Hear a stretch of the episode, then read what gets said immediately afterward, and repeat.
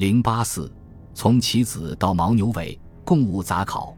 弄清楚上述文书的内容和背景之后，再来看其中的共物。一棋子，先对敦煌贡棋的相关资料及其文化内涵略加考证。唐六典卷三户部郎中员外郎中关于陇右道的记载，是下文经常要引述的，为行文方便，先据引如下：六曰陇右道，古雍、梁二州之境，今秦、魏、成、武、陶、民、迭。当河兰善阔以上陇右，梁甘肃瓜沙伊西北庭安西以上河西，凡二十有一州焉。其秦梁善陶北庭安西甘民又管羁泥州，东接秦州，西于流沙，南连属及吐蕃，北界朔漠。流沙在沙州以北。连延数千里，其名山有秦岭、龙底、西青、朱屿、积石、河狸、崆峒三危，苗属同学。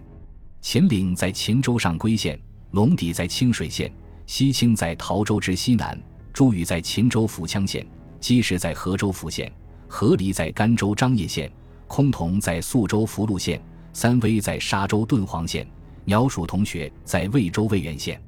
其大川则有桃水、弱水、羌水。桃水出西羌中，利民、兰二州界入河；弱水在甘州山丹县，羌水利荡、武、文三州之界。河渎及修图之则在焉。河水利阔，河、善、兰等州界；修图则在凉州界。绝腹部麻，绝贡夫金、砾石、奇石、蜜蜡、蜡烛、毛盒。麝香、白蝶及鸟兽之角、羽毛、皮革。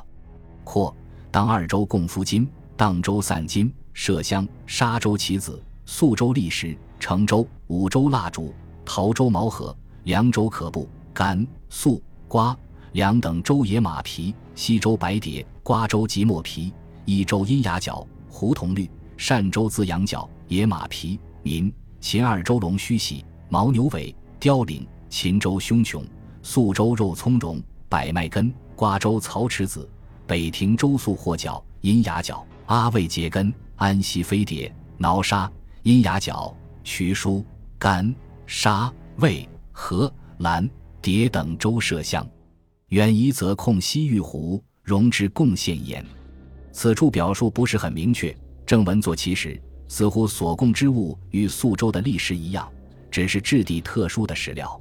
但铸中作棋子，又似乎是已经制作完成的成品，而《天宝石道录》所载只说供棋，意味名言是其实还是棋子。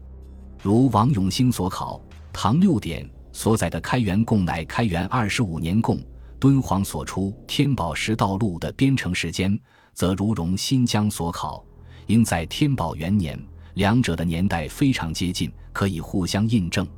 由此可见。六典所载未必尽为虚文，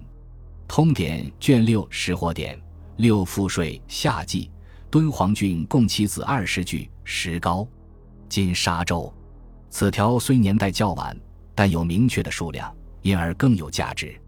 据此，我们可以知道，所谓共其应是全幅的棋子，数量为二十具。棋子乃是唐代敦煌的名物，有出土文物为证。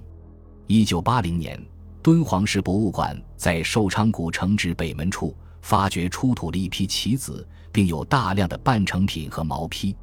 共六十六枚，其中黑色四十一枚，白色二十五枚，多为花岗石磨制，少数为玉石质地，制作精良，外形美观。棋子呈圆饼形，中间两面突出，中圆直径一点二厘米，中厚零点七五厘米，重十二克。可知，作为常贡的棋子的主要产地及寿昌县，出土地有可能是当时专门制造棋子的作坊。此外，汉玄泉至正北九公里处发现一处古城，因为与古泉水出入带上，昔日积水成坡，当地称为田涝坝，故此遗址被命名为田涝坝古城。在城中采集到灰陶罐、铁箭头、铜饰剑、石纺轮、陶纺轮。开元通宝、石墨、棋子等，均为唐代遗物，证明该城为唐代城址，今陈列于敦煌市博物馆。李秉成推测该城即唐玄泉遗址。若此论不误，则出土的棋子有可能是当时驿站官兵平日休闲消遣之物。在南湖破城与山水沟之间的古绿洲，散布着大量城垣和遗物，多为汉唐时期的遗存。李秉成称之为东古董滩，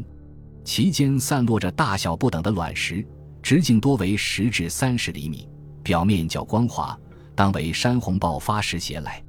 李秉成认为，寿昌县所出棋子即唐代沙洲土贡棋子，